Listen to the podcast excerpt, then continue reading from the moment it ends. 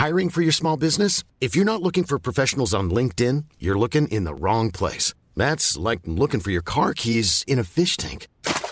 LinkedIn helps you hire professionals you can't find anywhere else, even those who aren't actively searching for a new job but might be open to the perfect role. In a given month, over 70% of LinkedIn users don't even visit other leading job sites. So start looking in the right place. With LinkedIn, you can hire professionals like a professional. Post your free job on linkedin.com/people slash people today. Propulsé par mademoiselle.com. Ah ouais? Oh, ça swing.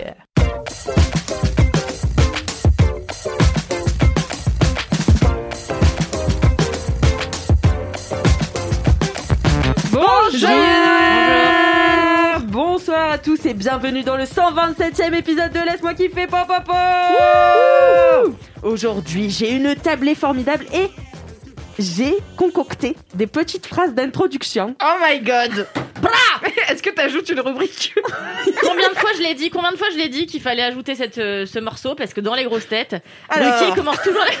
Est-ce que je peux t'introduire avant que tu commences à parler? Merci. J'espère que ce sera une introduction. non mais t'as pas dit que c'était mon idée à la base, c'est mon idée. Donc euh, Vas-y Alix, C'est l'idée de Laurent Ruquier, donc voilà.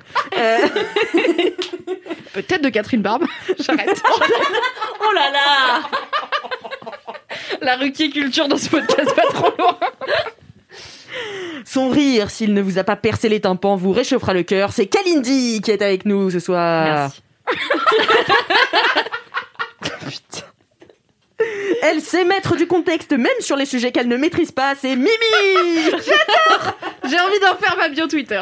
C'est incroyable. Et enfin, la douceur cuivrée de sa chevelure nous donne envie de nous foutre en kilt, c'est Manon Ouais, bienvenue Manon. Bienvenue Manon. Est-ce que tu peux euh, te présenter car c'est la première fois que tu fais un épisode de Laisse-moi kiffer? Alors, je ne suis pas écossaise, contrairement à ce qu'on pourrait penser, mais euh, je travaille pour Rocky, le magazine des mademoiselles qui ont grandi, où on est un peu plus vieille, où on a un peu d'enfants, mais on a quand même une âme, on est très sympa et on mange pas les gens. Bonjour. Un peu d'enfant. Pas trop, mais un trop. peu, un peu Ça d'enfant. little bit of enfant. Mais c'est vachement bon. Mon père il faisait toujours cette blague. Ça y est, ça veut dire que je fais des blagues de daron C'est ça Oui. Il me disait Tu l'aimais bien ton petit frère Je fais oui. Il me fait bah reprends-en. Ah, les darons, Ça ma marche passion. avec le chat, le chien, avec euh, tout quoi. Voilà, Oh, Est-ce Manon. que on pourra digression numéro 1 c'est parti. Est-ce qu'on pourra mettre dans les notes de ce podcast J'ai trouvé un tweet incroyable qui dit euh, citez ce tweet avec une anecdote qui euh, montre à quel point votre daron fait partie de la confrérie des darons un peu à l'ouest. Et tous les gens l'ont cité Genre Phil des trucs. Ouais. Et tous les gens l'ont cité avec des trucs genre il y a un mec qui a mis une photo de son daron en train de se poncer les pieds à la ponceuse à bois sur la terrasse. What? Il y a un mec qui dit une fois mon daron il était venu à l'école et il s'est posé sur un banc au milieu de la cour, il a mangé son kebab et il m'a même pas vu et du coup il y avait juste son daron qui mangeait un kebab au milieu de sa cour. Enfin, que des trucs incroyables et ayant moi-même un daron un peu à l'ouest, euh, c'est ma passion, j'ai tellement ri. Du coup, euh, je pourrais mettre le tweet dans les notes du podcast et Bien vous irez voir les tweets cités, c'est très drôle. Moi, c'est le père de ma coloc qui envoie des photos euh, à ma coloc, mais tu sais, on a reçu un colis aujourd'hui et c'est une photo floue d'un carton. et c'est vraiment ma passion, c'est que des photos floues, tu sais, de trucs. On mange une soupe et c'est genre un bol un peu. J'adore. beaucoup trop rigolo. Euh, voilà, si vous aussi vous avez des, des commentaires, des anecdotes de vos papas à côté de leur pompe, n'hésitez pas à nous les envoyer à Nouvelle rubrique. non, c'est faux. C'est pas de nouvelle rubrique. On va commencer par la première rubrique, les commentaires. Ouais Qui a des commentaires Moi ici? Ah. J'ai Wow. qu'un commentaire. J'ai une lettre Waouh. que je vais lire. Oh my god. J'ai décidé d'être ultra c'est une placide. carte. C'est une carte avec des sapins. Ou peut-être des loups. qui hurlent à la Elle louche. engueule tout le Je vous monde. préviens, je suis de très mauvaise humeur. Je le dis aux auditeurs. Ça va être je un le super dis aux auditeurs. Je l'ai dit avant. euh, je suis de mauvaise humeur. Donc voilà. On a toutes Alors. très mal dormi à part Mimi. Moi, ça va super. Ouais, j'ai mal dormi. En fait, hier, j'avais prévu, si vous voulez tout savoir, euh, Évidemment qu'on veut tout savoir. de faire un velouté de chou-fleur. Euh, sauf que, euh, en fait, la personne chez qui je devais faire cette soupe n'avait pas de mixeur. Donc, je me suis retrouvée avec un chou-fleur, pas de mixeur, et du coup, j'ai mangé une pizza. Ça m'a plutôt énervé. C'est vrai qu'avec un chou-fleur, comme il y a qu'une recette, s'il n'y a pas d'autre de mixeur, tu peux pas faire autre chose. Non, mais j'avais pas envie de le faire poêler. Je voulais boire une soupe. Donc, tant pis, j'ai mangé une pizza. Ça m'a mise de très mauvaise humeur. J'ai passé une mauvaise nuit. Je suis de mauvaise humeur, même le lendemain. Voilà. Tout ça D'accord, chou-fleur Kalindi. quand même. Alors, salut Kalindi. Je te souhaite une belle et heureuse année 2021. Je t'adresse ce petit cahier de poésie, ma réalisation de 2020, en collab avec mon amoureux et deux super copines. J'ai subitement décidé de t'en faire parvenir un exemplaire après l'écoute dans le train Retour de Noël qui me ramenait à Paris du podcast où tu présentais les ateliers d'écriture de Mademoiselle. J'ai trouvé tes mots parfaits, tout a résonné en moi, la peur d'oser, la passion d'écrire, l'importance de mener à bien un projet jusqu'au bout, l'importance d'être fier de ce qu'on produit. Évidemment, je me suis jetée sur la page d'inscription à l'atelier, évidemment, c'était déjà complet.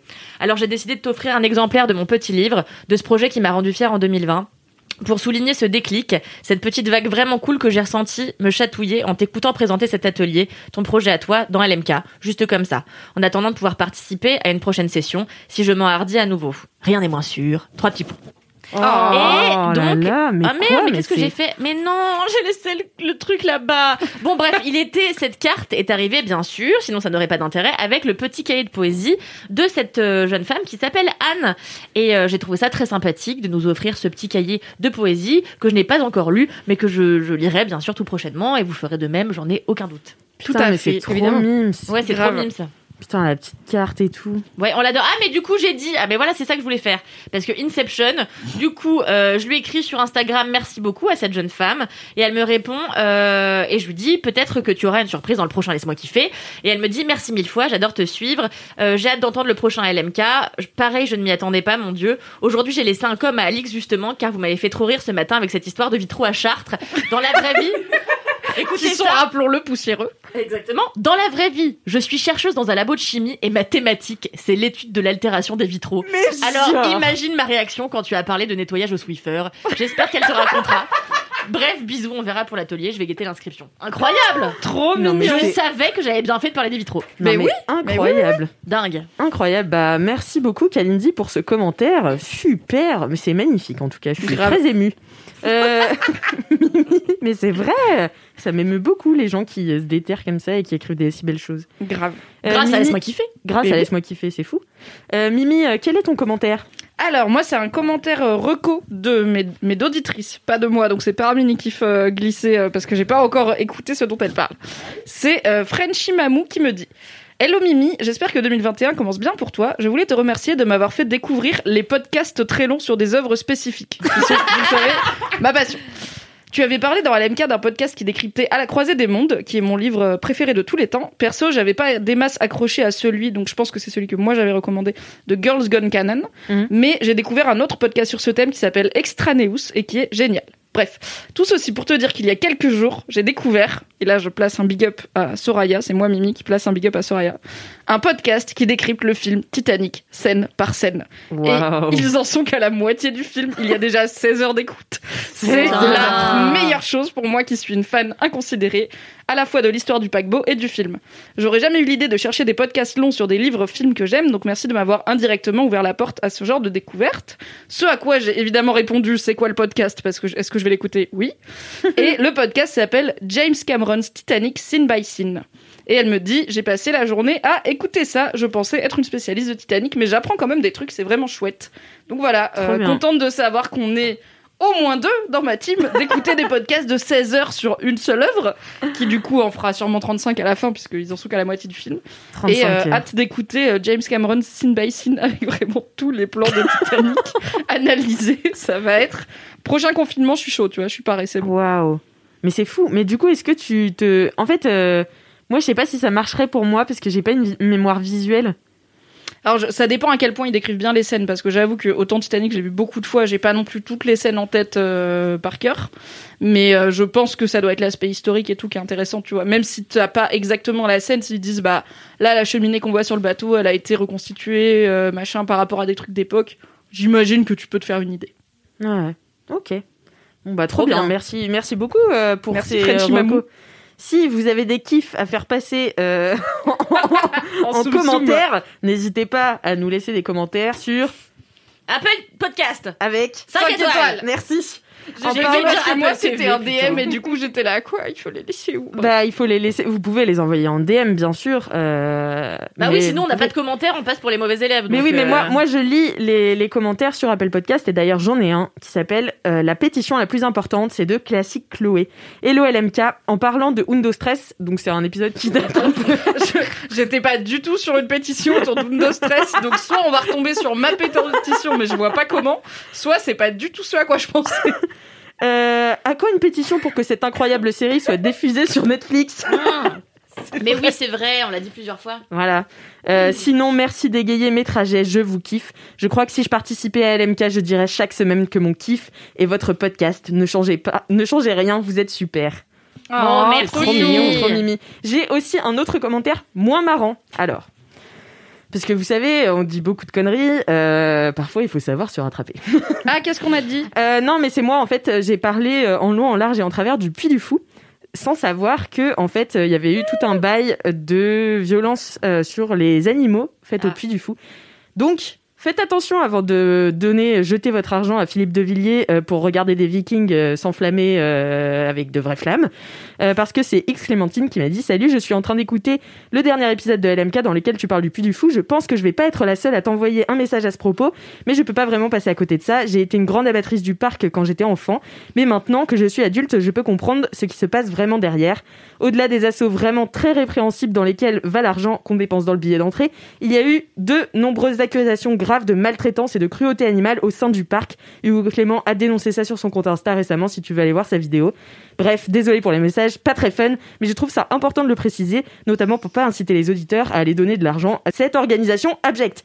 Donc voilà, je trouvais ça important de le Grave. préciser. Moi, c'est un truc que j'ai complètement, euh, enfin, j'ai pas du tout été au courant. Et c'est, elle dit qu'elle pense qu'elle pas, elle est pas la seule à m'envoyer ce message. C'est vraiment littéralement la seule. Donc je pense qu'il y a pas grand monde qui est au Ah courant. oui, c'est pas si connu que ça quoi. C'est pas si connu, donc euh, voilà, je voulais vous, vous dire avant de vous ruer en Vendée. euh, euh, Alors allez en Vendée Vivre. quand même, pas forcément du voilà, c'est ça. Sinon, j'ai une anecdote de star. Ouais Alors, les anecdotes de star, vous le savez, ce sont des anecdotes avec soit des stars bof, soit c'est des anecdotes qui sont bof avec des grosses stars. C'est Soit bien. des fois les deux, c'est Bob de tous les côtés. c'est bof les deux. Il y a jamais, j'ai croisé Vincent Cassel, il m'a roulé une pelle, on si, est bah mariés, tu attends, vois. on a eu Vincent Cassel euh, Non, mais- la dernière fois. Ça finit pas, Oui, enfin, c'est toujours une anecdote. Oui, mais c'est toujours bof. On n'a jamais superstar, super anecdote généralement. Il y a- Il y, a du foirage quelque part. Ma préférée reste jusqu'à aujourd'hui celle de Pascal Obispo. euh, Oui, incroyable. fan. Bonjour, bonsoir Alix. J'ai une anecdote très beauf. L'autre jour, je rentrais chez moi. J'habite à Quimper, à deux pas de la cathédrale. La Bretagne, meilleure région du monde. J'espère que Mimi n'est pas présente quand tu liras ça. J'adore la Bretagne. Bon, on n'a pas mais c'est fou, de- hein, parce que les autres ils disent pas où ils habitent, tu vois, ils disent pas leur région. Mais la Bretagne, oui, c'est fou. Non, mais c'est un lien avec la Bretagne. Euh, bon, on n'a pas des stars de ouf, hein. C'était Astérix qui. Je me tais. Euh, mais bref, j'ai découvert que Pascal Jaouen habitait à deux immeubles au-dessus du. C'est qui Pascal Jaouen? Alors Elle là, va je te le dire, parce qu'elle m'a, elle m'a parlé de cette anecdote tout à l'heure. C'est extraordinaire. Bah, Pascal Jaouen, euh, du coup, c'est une star bretonne. Je vais vous lire exactement sa biographie, euh, son extrait Wikipédia. Pascal Jaouen, né le 19 mai 1962 à Quimperlé, est un brodeur et styliste français de culture bretonne. Oh, BG en vrai. Voilà, il est euh, broderiste. euh, et- Brodiste? Brodiste, brodeur. Brodicien brodicien. et a ouvert plusieurs écoles de broderie, écrit quelques livres, réalisé des créations sur mesure et des collections de prêt-à-porter, aujourd'hui inspirées par les broderies bretonnes traditionnelles. Et comme on parlait de broderie dans le dernier Mais oui, c'est épisode, ta future vie, ça, Mimi. tu Alors, es la future Est-ce que j'ai retouché à mon euh, cercle à broder mes couilles là depuis la dernière fois qu'on s'est parlé? Non. Non. J'ai mis trois jours à remarquer que mon mec l'avait mis dans un placard, donc euh, on n'est pas, on n'est pas fort. Mais je vais m'y mettre. je vais m'y Moi, mettre. je on vais sur acheter un enthousiasme. Je vais essayer acheter un. Ouais, ouais. Tu kiffes ça? Alors franchement, Non, je kiffe regarder, mais je suis sûre que je vais pas le faire. Mais je vais l'acheter pour me dire, ah, je vais le faire. Mais je vais pas attends deux semaines, je te file le le faire. Ouais, donc je vais pas le finir. je vais faire de la récup. Moi, jamais c'est un truc que je me dirais dans ma life. euh, je vais faire de la broderie, genre. Il y a beaucoup de choses que j'ai envie d'entamer, mais la fucking broderie, je suis là. Mais c'est si joli quand c'est bien fait. Non, mais déjà, moi, si c'est pas un truc sublime, euh, je trouve ça euh, boring. Donc, non, mais je vous dis, Rappelons que la semaine dernière, elle m'encourageait à fond. Tu vas y arriver. Non, ce sera mais la- super. je- la semaine dernière, j'étais de bonne humeur. Hein, vous savez, ça, ça tient un chou-fleur, tout ça. hein, donc, euh, Je finis quand même de vous lire le, mail de. Ah bah j'avais pas dit son nom. Argantaël Kerguillette. Kerguillette. Bah, heureusement qu'elle a a précisé qu'elle voulait être Quimper breton. parce qu'on n'aurait pas deviné sinon. J'aurais dit Corse comme ça. mais- Qu'est-ce qu'elle est mauvaise C'est pas gentil. J'adore les Bretons. moi. Mais moi aussi, Euh, presque tous. donc euh, voilà, elle me parle à moi. Elle dit Je sais que tu es à moitié bretonne, donc j'espère au moins toi sauras de qui je parle. Eh bien non, je ne connaissais pas Pascal Chawen. Malheureusement, c'était ma partie vendéenne apparemment. Qui... Et attends, t'es à moitié bretonne? Bah oui, bien sûr. Je suis J'ai raté 50% ça bretonne. complètement. Ah ouais, d'accord. ok. 50% bretonne, 50% vendéenne. Oh, Attends, un félicitations. mélange euh, inspirant. mélange exotique. Exotique. Une belle brioche. Voilà, elle dit bisous les LM kiffers, je vous aime toutes, j'adore vous écouter. J'en profite pour faire une dédicace à tous les Quimpéroises et Quimpérois qui écoutent ce merveilleux podcast qui est LMK Love sur vous, Argantaël de Quimper en Bretagne. Mimi a pris l'air le plus la. Bretagne. bisous la communauté bretonne et les Quimpérois. Euh, J'ai aussi une dédicace. Alors, je reçois en ce moment beaucoup de dédicaces à l'écrit. Donc c'est pas celle que je privilégie en général quand euh, vous m'envoyez des dédicaces audio, c'est celle que je mets euh, dans les podcasts.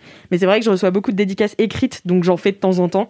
Et là notamment parce que c'était une dédicace anniversaire qu'on a quand même ratée puisque c'était euh, la semaine dernière. Oh non Enfin c'est le jour où on enregistre, c'est aujourd'hui son anniversaire, Ah. mais quand vous écouterez ce podcast, ce sera la semaine dernière. Hmm. Waouh Salut Alix, une petite dédicace pour un anniversaire en espérant qu'il soit diffusé un jour. Aujourd'hui est un grand jour car je prends enfin le temps d'écrire une dédicace à ma Clo-Clo et pas pour n'importe quelle raison. En effet, la date de sortie du prochain LMK coïncide avec son anniversaire. C'est digne d'une coïncidence d'octobre, non? Même si je m'y prends un peu tard et que cette dédicace ne sera pas diffusée le 21 janvier, ce sera une surprise à retardement. Après tout, pourquoi, pas ne, pourquoi ne pas fêter tes 23 ans et 7 jours sur cette planète? Alors plein de bisous et encore un joyeux anniversaire à celle qui sera toujours ma cousine numéro 1 et surtout celle sans qui je n'aurais jamais découvert LMK. Waouh. mignon. Mais qu'est-ce que c'est mignon. Est-ce qu'on chante joyeux anniversaire? Allez Je propose pour faire plaisir à Kalindi qui est déjà de bonne humeur. Allez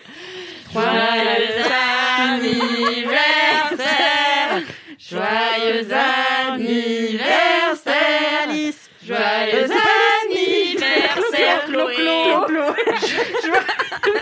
anniversaire. De la part d'Alice. Vous savez qu'à chaque fois que je chante joyeux anniversaire, je me rappelle je me rappelle de cette scène dans Robin des Bois où t'as le grand couillon là avec sa tête de rat qui vient et qui chante joyeux anniversaire et à la fin il fait Ah et donc je fais toujours trop peur et, et à chaque fois je pense à lui il parle comme ça Joyeux anniversaire Et moi, très souvent, on compare ma voix à celui qui chante euh, Il est 8 heures. Il est 8 heures et tout va bien. Et alors voilà, C'est Nick Douille c'est Nick Douille, exactement. Je, trouve... je trouve que ça me va bien. Mais c'est pas une tête de rat, c'est un loup. Oui, Oui, c'est un un loup, loup. et, et autant Ah. pour moi. Je me demandais pourquoi le rat était plus gros que Robin Ouais, des Bois qui est un renard. C'est pas logique. Ça fait Physiologiquement, c'est pas normal. Voilà. Bah merci beaucoup Nick Douille. Est-ce qu'on peut appeler Kalindi Nick Douille Oh pendant oui, tout le oui, podcast Non, j'ai peur d'elle. Bon allez, c'est Moi, l'heure j'ai des kiffs. On a fini cette introduction, on entend le jingle I'm Sandra, and I'm just the professional your small business was looking for. But you didn't hire me because you didn't use LinkedIn jobs. LinkedIn has professionals you can't find anywhere else, including those who aren't actively looking for a new job but might be open to the perfect role, like me. In a given month, over 70% of LinkedIn users don't visit other leading job sites. So if you're not looking on LinkedIn, you'll miss out on great candidates like Sandra. Start hiring professionals like a professional. Post your free job on linkedin.com/people slash C'est les kiffs, c'est les kiffs, les kiffs, les kiffs, les kiffs, c'est les kiffs. C'est maintenant les kiffs. Waouh Merci Valentin. Si Merci. vous aussi, vous avez des jingles à nous envoyer, envoyez-les nous à laisse-moi kiffer at mademoiselle.com. Euh, ainsi que vos dédicaces. Manuel fait les bacs.com. J'adore avoir des bacs. Appelez-moi pour les mariages.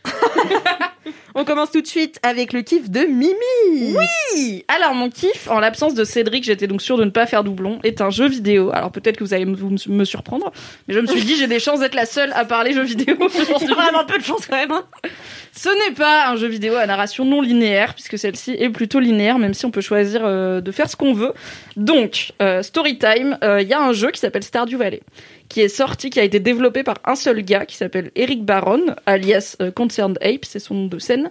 Et en fait, il a développé tout seul ce jeu en s'inspirant d'une saga Nintendo assez connue qui s'appelle Harvest Moon. Le principe de Stardew Valley, c'est que c'est un jeu tout mignon en pixel art, euh, hyper chou. Et euh, on joue euh, quelqu'un qui hérite de la ferme de son grand-père et il faut qu'on remette la ferme en état puisqu'elle est un peu abandonnée. Donc euh, bah il faut planter des graines. euh, on vit dans une petite, il y a- il y, a notre ferme, il y a une petite ville. Il faut planter des graines, récolter les trucs, euh, adopter, construire un poulailler pour avoir des poulets, blablabla. Tout- Déjà ma life, je suis contente. C'est un Est-ce qu'il y a de des chevaux? Il y a un cheval. Tu peux avoir un cheval? Donc tu peux le transformer en jeu de cheval. Alors vraiment, les capacités du cheval se limitent à tu montes dessus et il court. Est-ce qu'il peut ou faire tu du le montes pas dessus, il ne bouge pas. Ouais, Mais- si et tu des fois, il broute un petit peu. Il y a une animation en broutage d'herbe. mais, euh, c'est tout. Voilà, on est libre. Il n'y a pas de saut d'obstacle et tout. hein, mais- Tu Dommage. sais qu'il doit y avoir des jeux pour jouer à des trucs de chevaux. Hein. Mais Je oui, pense il y a les jeux d'Alexandre spécialisés de des jeux qui ont rien à foutre avec les c'est chevaux. parce que l'autre jour, j'ai cherché un cadeau d'anniversaire pour ma sœur et je me disais quel jeu je pourrais lui prendre, tu vois. Et j'ai regardé une vidéo YouTube d'une meuf qui, commande- qui, qui recommandait euh, les meilleurs jeux d'équitation et elle a dit en fait tout jeu euh, dans lesquels il y a des chevaux peut se transformer en jeu de cheval. Alors celui-là, c'est vraiment capillotracté, mais tu sais quoi, crois en tes rêves. Tu peux juste, tu seras un connard sur un cheval qui se balade, c'est tout quoi. Et bon, tu mets du temps à avoir le cheval, mais tu peux. Euh, donc tu dois t'occuper de ta ferme, faire des récoltes, etc., gagner de l'argent comme ça. T'as une petite ville avec, euh, je dirais, une vingtaine d'habitants, euh, dont certains sont célibataires, certains et certaines, puisque le jeu est vraiment free. Et euh, tu peux, euh, tu leur parles, donc tu construis des amitiés avec eux. Tous les jours, tu leur parles, tu leur fais des petits cadeaux, un peu comme dans Animal Crossing. Putain, mais qu'est-ce qu'ils ont avec faire des cadeaux aux gens dans ces jeux? C'est hyper bizarre. à mon mec, il déteste, il arrête pas d'insulter les habitants, il, en- il a parlé à personne, ils sont pas les couilles, vraiment. Donc, chacun sa mécanique préférée du jeu. Mon mec, c'est faire de la moula. Moi, c'est être pote avec tout le monde parce que ce qui est cool, c'est quand t'es pote avec les gens, donc tu débloques des niveaux d'amitié. Et à chaque fois, t'as une petite cinématique qui t'en apprend plus sur la personne, et c'est des jolies histoires et tout, bref. Et t'as aussi une dynamique un tout petit peu combat, euh, puisqu'il y a des mines avec des petits monstres où tu peux récolter du minerai et tu peux pêcher. Voilà, c'est Stardew Valley. C'est un jeu infini dans le sens où il y a vraiment pas, enfin il y T'as des quêtes, mais il y a pas de but. Le but c'est d'avoir la plus jolie ferme, d'être content. Ou alors si tu t'en fous de l'aspect ferme, tu passes ta vie à pêcher, t'es le meilleur pêcheur. Ou alors tu vas à C'est la mine, vraiment enfin, Animal bref. Crossing 2. hein. Non, parce que Animal Crossing, au, cœur du truc, c'est un jeu de décoration. Le but, c'est de décorer. Animal euh, Stardew Valley, c'est un jeu de gestion. C'est vraiment gé- gérer ta thune, gérer tes ressources. Et il y a les saisons qui passent. Donc, à chaque saison, c'est récoltes, c'est poissons différents et tout.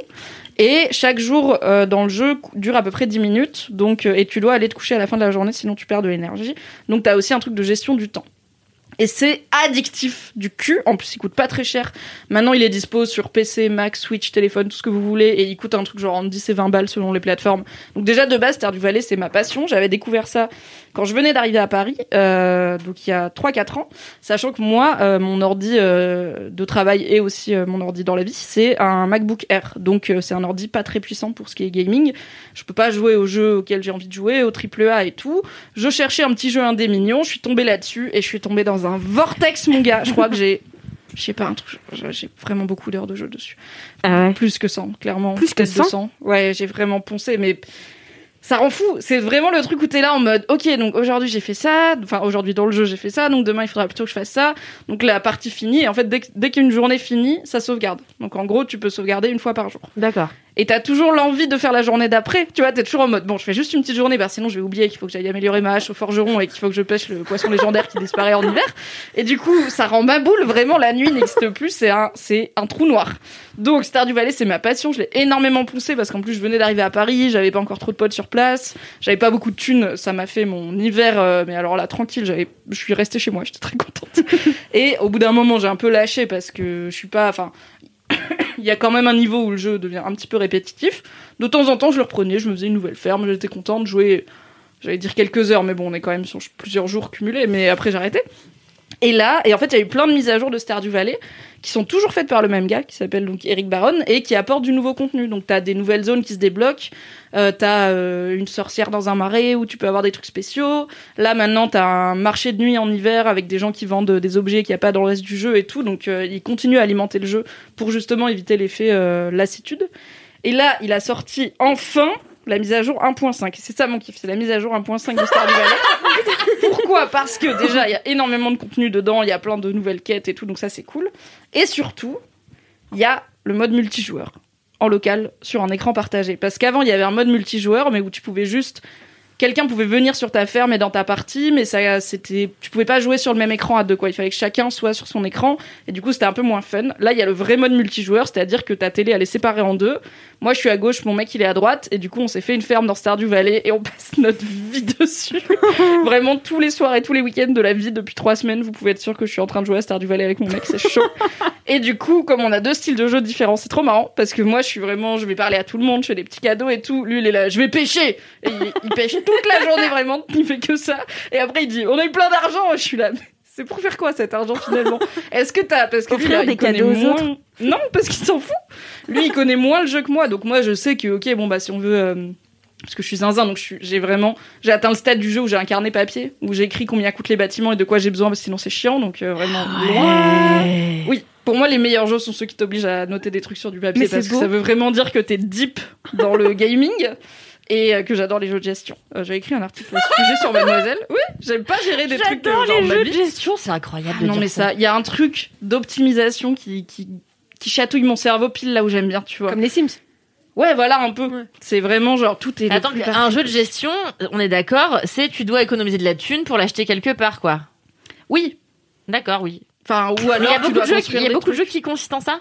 Ouais, ouais, vie, énormément. Ta, pas- ta passion est... partagé. et- et- non, mais je veux dire, elle est. Tu l'as. euh, comment on dit quand on a soif euh, Ah, euh, Assouvi. Assouvi, Assouvi. merci. Ah, ma, ma passion Waouh. est richement assouvie. Étanche. Et encore, moi, je joue aux jeux de gestion facile. Je Il y a des jeux Maboul où il faut construire des villes, donc c'est des bails d'urbanisme, euh, genre SimCity. J'adorais. SimCity. faut gérer les transports en commun, l'électricité, la police, les hôpitaux, les habitants, ils sont jamais contents. Bref, c'est hospital. Mais tu veux être mère en fait. Pas du tout Les enfants, ils sont tout le temps là chez toi, Kalindi Stardew Valley, je l'éteins, Mais j'ai pas mon poulailler. M-A-I-R-E Ah bah non, les habitants, ils sont là aussi, ils ont des opinions. Stardew Valley, c'est ma ferme, tu vois. Les gens, ils ont pas d'opinion dessus. Hmm. Je fais ma vie, les gens, les habitants, ils viennent pas chez moi. Et je, juste, je fais ce que je veux. Tu forges ta hache et personne te fait yesh, quoi. Voilà, c'est Mhm. ça. Donc non, je ne veux pas être maire d'une ville parce que je pense que je n'ai pas les compétences clairement pour gérer les priorités d'une ville. euh, Moi, je que, pour euh, toi, Moi, moi aussi, je voterais pour toi, Mimi. Franchement, Mais il y en a, ils sont maires, ils ont pas les compétences. hein. maire là. Mais alors, je suis désolée, vous avez élu le même gars et on sait qui pendant je sais pas combien de temps. Je viens pas chez vous, vous êtes tous zinzin. hein. Et donc bref, c'est vraiment très cool cette euh, nouvelle feature qui était très très attendue de pouvoir jouer en local sur un écran partagé à Stardew Valley. Et ce qui est encore plus cool, c'est que en soi, moi c'est moi qui ai créé la partie, donc c'est ma ferme, c'est moi le joueur principal. Mais on peut y jouer séparément si on veut. Je pourrais rentrer ce soir et euh, jouer toute seule à Stardew Valley pendant que mon mec fait autre chose. Il se trouve que et ça et du coup ça avancerait la partie. Et lui quand il revient, bah il en est à là où moi je me suis. Enfin, par exemple, si euh, je joue trois jours, je gagne 10 000 balles. Lui, il lance la partie, il aura les 10 000 balles en plus. Parce que Ah. c'est de l'argent partagé. Mais il se trouve que j'ai demandé à mon mec, est-ce que je peux jouer sans toi? Il m'a dit non. donc j'étais là, ok. Parce que pour lui, c'est notre ferme et il faut qu'on s'en occupe tous les deux. Donc je ne joue pas sans lui. Mais si je voulais, je pourrais. Et du coup, bah, c'est trop cool aussi parce que moi, je suis allée. Donc, Stardew Valley, c'est de ces jeux où, euh, pour être efficace, il faut ouvrir le wiki et l'avoir sous le nez et pouvoir chercher, par exemple, t'as un personnage qui te dit Oh, j'aimerais bien une perche pour mon dîner. T'es là, ok. Donc, c'est où la perche? C'est à la rivière C'est à quelle heure? C'est en quelle saison? Tu checks ça sur le wiki et là, tu vas te donner les meilleures chances d'attraper une perche parce que parfois, il y a des trucs très très rares qui arrivent euh, très rarement dans le jeu, donc Mais- il vaut mieux pas les rater. Mais qu'est-ce que tu lui dois à ce gars qui veut une perche? Tu lui dois rien, mais si tu lui Ah donnes, ça te fait des points d'amitié et il te donne des sous. Mais si tu lui donnes pas, il se passe rien. Ça, c'est bien aussi. C'est pas du tout punitif comme jeu. Il y a pas de fin, il y a pas de but. Tu peux pas rater Stardew Valley, quoi. Au pire, même si tu passes deux ans du jeu à gagner 5 pièces d'or et à juste pêcher et à pas vendre tes poissons parce que t'es con, bah tu as le droit. Ça va rien casser. C'est juste que t'auras pas avancé et que il se passera pas grand chose. Mais tu- si c'est Tu meurs pas de faim. Tu, peux. tu meurs pas de faim. Bah faut aller se coucher le soir, quoi. Si tu vas pas. En fait, t'as une jauge d'énergie qui se vide quand tu fais des actions, genre couper des arbres, pêcher et tout. Si t'arrives à zéro, euh, là tu t'évanouis et tu payes des sous à la clinique qui te ramène chez toi. Et si tu ne rentres pas chez toi à temps pour te coucher à maximum 2 heures du matin, tu t'évanouis et le lendemain t'as moins d'énergie.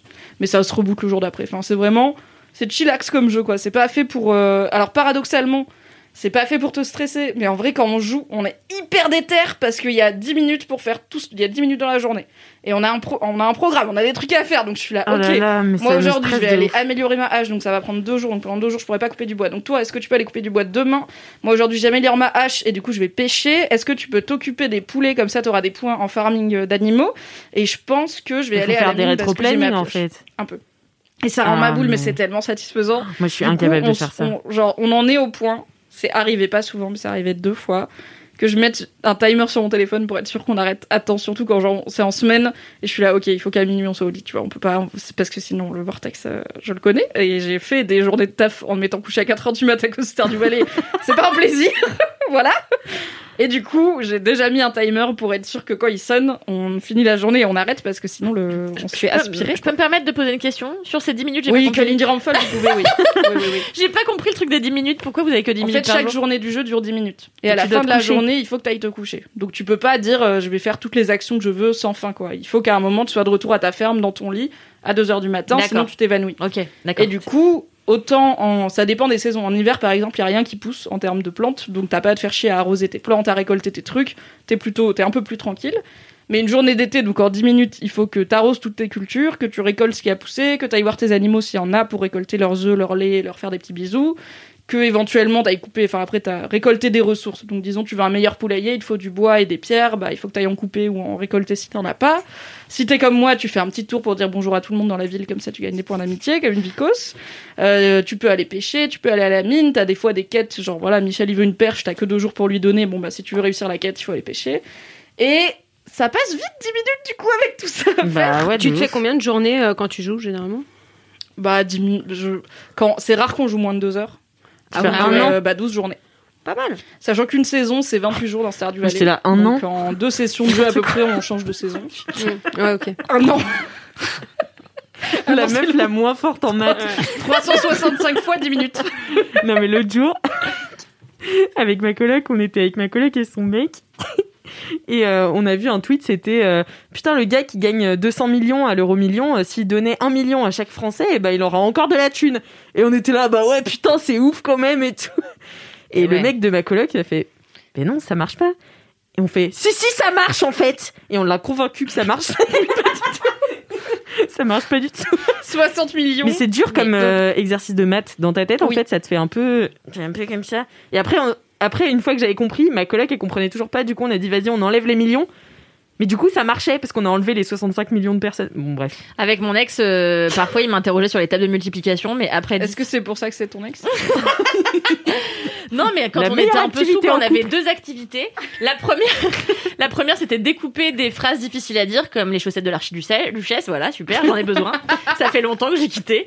Euh, et on découpait les petites bandelettes. Et dès qu'on était un peu sous, on se faisait réciter euh, les phrases. Donc on faisait ça. Et, euh, et l'exercice des tables de multiplication. Donc franchement, on a passé de ces soirées, mais extraordinaires. Bah, si vous aviez eu Star du Valais, ça aurait peut-être été extraordinaire différemment. D'une autre manière, ouais. Une belle histoire. Mais 7 fois des- 7 Car- 49, putain J'ai dit après 10, putain Et oui, tout le but c'est de faire euh, les poser dans ta tête et je me suis rendu compte à quel point j'étais mauvaise du cul, quoi. Ah ouais. J'ai une anecdote, rien Ouais. à voir avec Star du Valais. On va dire que mon kiff est fini, sauf si vous avez plus de questions. J'ai une anecdote là-dessus parce que j'ai une cousine qui a 20 ans, euh, que j'embrasse même si elle écoute pas ce podcast, et euh, elle est, elle est en train de passer à un truc qui s'appelle le Taj Maj, qui apparemment est un gros concours euh, pour, enfin, c'est un gros concours de culture générale, mais hyper diversifié parce qu'elle, veut- enfin, parce qu'elle veut faire des études cool et tout. Et euh, elle m'en avait parlé, elle m'avait dit putain je galère et tout. euh, autant les trucs d'anglais genre le TOEFL et le TOEIC ça allait, mais là le Taj c'est hyper dur. Et donc je lui ai dit bah il y a peut-être des trucs sur lesquels je peux t'aider. Clairement euh, la logique et les maths non, mais il y a plein de trucs d'expression française, de d'orthographe, de Parce que compréhension tu de texte et tout. Decodeur 2002. Oui, je suis Dicodor, tout à fait. Alors je lui ai dit l'orthographe en soi, je peux pas t'aider de ouf. C'est si tu l'as pas, tu l'as pas, c'est pas très grave. Mais tous les trucs de compréhension de texte, je peux t'aider. Et donc on a fait euh, cette semaine une soirée de deux heures de Taj Maj ensemble, et je me suis rétamé la gueule. C'est Ouais. ultra dur. C'est dur. Il y avait vraiment, c'est des trucs genre des phrases où il y a des mots qu'il faut, enfin, il y a une phrase et il y a deux mots dans la phrase qui sont mis en avant et ensuite t'as quatre propositions avec à chaque fois un synonyme de chaque mot et il faut trouver celle où les mots sont le plus proches de la phrase de base. Génial. Mais c'est que des trucs genre tu vas avoir un mot, ça, ça, dit Ouais, dépensier et les synonymes c'est genre gaspilleur, dilapideur, euh, panier percé. J'étais là, mais ça veut tout dire la même chose en fait, tout s'y marche, tu vois. Moi, j'aime trop et les. c'est des bails de ce n'est pas le bon niveau de langage assez soutenu donc euh, vous Ah, voyez que dépensier, Ah, c'est plutôt trop bien. commun et tout. Et je suis là, vraiment, des fois, j'étais là, bah, je dis la B, mais pour dire la B, tu vois, je ne sais pas, je n'ai pas, la logique ne fonctionne plus. Et elle est là, bah non, c'est la E. Et je fais, bah super, c'était la E, qu'est-ce que je te dis? Mais toi, tu vois, t'aimes bien la gestion. Moi, j'aime bien ça. J'aime bien le. Mais je pensais que j'aimerais bien, bien parce que je serais un peu forte. Et en fait, j'ai galéré ma race, mais c'était quand même rigolo. Effectivement, l'exercice est marrant. Et comme moi, j'ai pas d'enjeu du tout, ça va, tu vois, que je passe quelques soirs à l'aider à réviser. Mais, mais et là, on a mis deux heures pour faire un truc du Taj Mahal. En vrai, elle a 40 minutes, un truc comme ça. Il y a Mais- genre moins d'une minute par question. Enfin, Il y a rien de plus désagréable que de croire qu'on est fort en quelque chose et se rendre compte qu'on est mauvais. Je vous ai raconté euh, le ski nautique. Le quoi? Le ski nautique. Quand j'étais petite. Alors attends.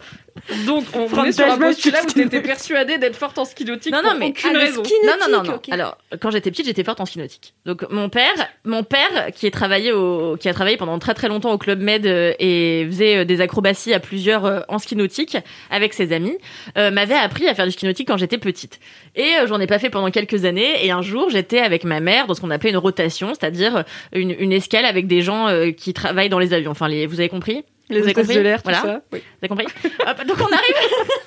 Elle est tellement vous. Vous avez compris les là on, on arrive, on arrive à l'île Maurice et moi je dis euh, ouais attendez euh, moi je vais vous montrer comment on fait du ski nautique parce que moi j'en fais super bien euh, top et donc on arrive tous au ponton je dis bah j'y vais en premier du coup pour vous montrer quoi Personne. J'imagine vraiment toi, mais avec 40 cm de moins et la même assurance, quoi. exactement et euh, puis je suis jamais sortie de l'eau quoi jamais jamais jamais jamais jamais jamais je n'ai jamais Tu réussi. t'es juste fait traîner par mais un oui, mais parce que traîner et après j'ai dit ouais mais les chaussures étaient pas à ma taille j'ai été de mauvaise foi mais genre hallucinante. Et vraiment tous les gens qui ont essayé sont sortis de l'eau du premier coup. Donc c'est la honte de ma vie. Et je me suis dit plus jamais qu'elle me dit ça te servira de leçon. Tu ne te la pèteras pour quelque chose que tu ne maîtrises pas vraiment ou que tu n'as pas fait depuis longtemps. Voilà très belle leçon. Apprenez de mes erreurs. Tout à fait. Non, mais c'est d'abord surprendre tout le monde en étant hyper forte. Et après tu fais bah ouais mon père il m'a appris quand j'étais petite, je l'avais pas dit. exactement. Et là ça va. eh, de ouf. Mais parce que euh, aussi, ce qu'il faut savoir, c'est que un, enfant a les compétences athlétiques d'un athlète de haut niveau. Donc en fait, Ah, c'est ce pour que ça que tu ça fais, court partout. mais oui, ce que tu fais en fait quand t'es enfant, c'est que t'es tellement en forme et après, genre ton corps il change et tout. Il y a plein de trucs que tu fais quand t'es enfant que tu sais plus refaire une fois que t'es adulte si tu l'as pas. pro- euh, Enfin, comme le pont J'ai vraiment l'impression que genre même à 7 ans je savais pas faire la roue, tu vois. Donc je suis là. Je suis pas sûre de cette théorie. Ou alors un athlète de haut niveau, mais peut-être j'étais forte en curling, mais je le savais pas, tu vois. mais oui c'est ça peut-être que enfant t'étais forte en capoeira Je le sais, non, j'étais nulle en capoeira. Et moi, quand j'étais petite, j'étais hyper souple. Genre, j'arrivais à mettre mes jambes derrière euh, ma tête et tout. Genre, euh, comme ça. Comme Et un donc- bretzel. Ouais, exactement. J'étais un bretzel. Et euh, bah maintenant, je suis incapable de, de lever la jambe, en fait. C'est c'est ridicule. Non, quoi. mais oui, c'est clair, non, mais bien sûr. Mais là, on n'était pas passé de 8 ans à 75, quoi. C'était vraiment. euh, Mais ficher. on n'a pas Je n'ai pas 75 ans, putain J'ai juste pas beaucoup dormi cette nuit, c'est tout Mais là, il y avait genre deux ans d'écart, tu vois, donc. euh, Ah ouais, non, non, non, mais là, je me, Ouais. non, mais là, mais ça m'a fait du bien à l'ego. hein. Ah oui, du coup, c'est la Ça m'a bien ouais. calmé, Ouais, quoi. ouais, Mais alors dis-moi, avant qu'on passe peut-être au Ouais, j'ai une, vraie- un une question que je m'étais jamais posée dans la vie. C'est quoi les étapes du ski nautique Ah de euh, je suis sur des skis dans l'eau à je sors de l'eau? Ouais. Alors en fait, le truc, c'est qu'au début, pour les débutants, ils mettent juste une barre. En fait, avant que tu aies une grande corde, déjà, tu as plusieurs longueurs de corde au ski nautique. Et en fait, la toute première étape pour t'apprendre à skier, c'est une barre euh, métallique qui est fixée au bateau. Donc en fait, tu sors quasiment, enfin, t'es obligé de sortir parce que t'as t'as pas de, enfin, ce qui est compliqué dans le, le ski nautique, c'est la c'est la corde à gérer parce qu'en fait, les gens ont tendance à tirer dessus. Sauf qu'en fait, tirer dessus, ça fait faire du mou à la corde et là, tu te casses la gueule et t'arrives pas à sortir de la flotte, voilà. Et en fait, euh, la barre, ça t'apprend justement à doser correctement. C'était ça ta question? Oui, oui. Et du coup, après, tu passes à la petite corde, la moyenne corde et la longue corde. Et après, tu passes à des acrobaties. Tu fais à 3, 4. Non, c'est- ok, c'était pas ça ma question. Comment tu fais pour sortir de l'eau? C'est ça ma question. Ah, bah en fait, le, le bateau. T'es dans l'eau, le bateau démarre. Ouais. Qu'est-ce que ton corps est censé faire pour que tu sois plus dans l'eau? Et ben en fait, pas grand chose. Et c'est ça Ah. qu'ont très bien compris euh, mes camarades. Parce que n'essayez pas d'en faire trop pour épater la galerie. Exactement. En fait, le truc, c'est que si tes skis sont bien positionnés, et que t'as un bon moniteur, qui te les met bien en parallèle, etc., que t'es bien assis le cul dans l'eau, que t'es bien en, en- que t'as une bonne position de départ, et que tu tires pas sur tes bras comme un bolos, euh, normalement, tu sors pas trop difficilement, quoi. Ok. C'est pas si compliqué que ça en vrai ski nautique. Aujourd'hui, j'en fais bien, tu vois. Mais euh, Attention, attention, Ouais, attention. J'en fais mieux que hein. quand j'avais 12 ans, parce que j'en ai refait depuis avec des Pas adultes. aussi bien que quand j'avais 10 ans, mais Pas mieux qu'à bien. 12. Et vraiment, j'ai très honte. Hein. J'ai vraiment honte. Je porte la honte encore aujourd'hui, donc euh, Je pense qu'il faut exorciser cette. Ça fait du bien d'en parler. ça fait Franchement, du bien. Ça fait du 12 bien ans, se la raconter sur un truc qu'on sait pas vraiment faire, c'est classique, tu vois, ça fait partie de la. Ouais, ouais, c'est vrai. C'est pas grave, Kalindi, on te pardonne tous ici. Merci. Merci beaucoup. Bien, merci Mimi pour ce kiff euh, De sur rien. lequel nous avons bel et bien digressé. Ah, Euh, bel et bien, ouais, parce que le ski nautique, je l'avais pas vu. Mais euh, jouer à Stardew Valley, c'est très bien. Et ça peut être apaisant, faut juste pas être un petit peu zinzou comme moi, quoi. Voilà. Euh, à toi, Manon, quel est ton kiff? Euh, mon kiff en ce moment, c'est de voyager alors que je peux pas, en fait. Euh, Ouais. ce qui est super. Non, c'est mon, mon remède anti-dep, en fait. Euh, je devais déménager en, en Écosse à Édimbourg euh, là en septembre Ah et bon euh, ouais, ouais, on devait partir vivre là-bas. Ah oui, le Covid a complètement Le explosé Covid les projets a de vie de Manon. hein. niqué je savais complètement. pas. Merde. Je. Euh, Voilà, on devait partir donc et euh, Covid, Brexit, etc. Ça a foutu tout le plan en l'air. Et du coup, euh, bah, j'aimerais bien y retourner. Là, en fait, ça, ça me manque, c'est vraiment viscéral. C'était pas genre un déménagement euh, parce que j'aime bien le pays, j'ai envie Non, de. t'es écossaise de cœur. Je suis écossaise de cœur et en fait, attention, je suis un peu aussi écossaise génétiquement. J'ai fait un truc. Ah ouais. Donc mon introduction euh, n'était pas fausse. J'ai fait un test ADN. En fait, ouais, je suis écossaise, mais pas, pas vraiment. Enfin, si, dans mes gènes, mais je sais pas si ça, si ça compte, du coup. Parce que pour l'histoire, je ne connais pas mon père biologique, et du coup, j'ai voulu faire un test ADN pour connaître un peu, voilà, une partie de mes origines euh, qui sont complètement inconnues, pardon. Et du coup, j'ai appris que j'avais 47% d'origine écossaise. Ah mais c'est Ah oui, énorme. C'est euh, la moitié, quoi. Bah ouais, presque bien. moitié française, moitié écossaise. En fait. Ah mais c'est pour J'ai un peu de Pays Basque aussi, mais je sais pas si c'est un rapport. et en fait, euh, ce qui est ouf, c'est que j'avais déjà cette passion pour l'Écosse avant de faire ce test. Je savais pas d'où ça venait. L'intuition. L'intuition. Mais à chaque fois que j'y allais, parce que j'y allais plusieurs fois, j'ai l'impression de rentrer chez moi. C'était trop bizarre. Genre, j'arrivais à l'aéroport, je me baladais, tu vois, genre à Édimbourg par exemple, j'ai l'impression de rentrer à la maison. Mais genre même la première fois que j'y suis allée. Donc j'ai fait ce test pour déconner, euh, qui, a, qui a donné ses résultats assez marrants. Et euh, pour en revenir à mon expatriation, finalement ça c'est pas fait. Et du coup, mon petit kiff pour arrêter de déprimer, de me dire ah putain, je suis peut-être passé à côté d'un truc là en fait, c'est pas c'est pas super. Et ben je me fais tous des plans de voyage en fait. Je vais sur euh, Air France, Eurostar, machin. Je fais euh, tout un itinéraire, donc en train, en avion, machin. Je book tout. Enfin, je fous tout dans le panier, j'achète pas forcément. Je fais la même chose. Sinon, c'est vraiment loisir. Ouais, non, ouais. coûteux. Sinon c'est vraiment très très dep. Un kiff de riche. C'est ça. que je ne suis pas. Et, euh, et après, je, je regarde les Airbnb dans les quartiers, euh, genre je vois ce que je pourrais visiter dans telle ville que je connais pas, ou euh, aller dans, dans la Highland, des trucs, qu'est-ce que je pourrais voir, tout ça. Je me book tout un programme, je me fais tout un budget qui ne sert à rien parce que ça ne se fait pas, mais ça me fait kiffer en fait. Je regarde sur Google Maps, en Street View, où est-ce que je pourrais aller, les trucs à voir. Et je fais aussi ça, du coup, pour élargir un peu les horizons. Je pars aussi en Suède, en Norvège, tous les pays que j'ai envie de visiter C'est trop et dans bien. lesquels je peux pas aller en ce moment alors que j'aimerais trop les visiter. J'ai vraiment la bougeotte, je voyage beaucoup et là d'être euh, cloué un peu, ça me ah donc je fais ça et ça me remonte le moral. Voilà. T'aimes bien planifier euh, tes vacances et tout, genre. Bah pas spécialement en plus en vrai. Généralement je pars souvent sur un coup de tête genre euh, ouais d'un mois sur l'autre ou de deux semaines sur l'autre quand c'est des trucs euh, pas trop loin.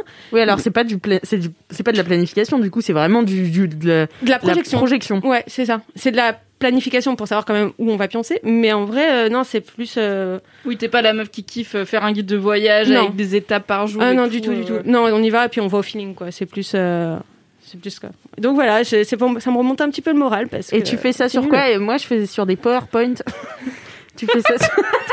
Attends, on va pas passer là-dessus. T'avais des PowerPoint de potentiel voyage avec les prix des Airbnb et tout Euh, Oui, non, mais moi, je les faisais euh, parce que, en fait, euh, c'était quand j'étais en Inde et j'étais, en fait, euh, j'ai fait un échange universitaire en Inde et on était une quarantaine de Français et, en fait, personne se bougeait le cul pour organiser les voyages.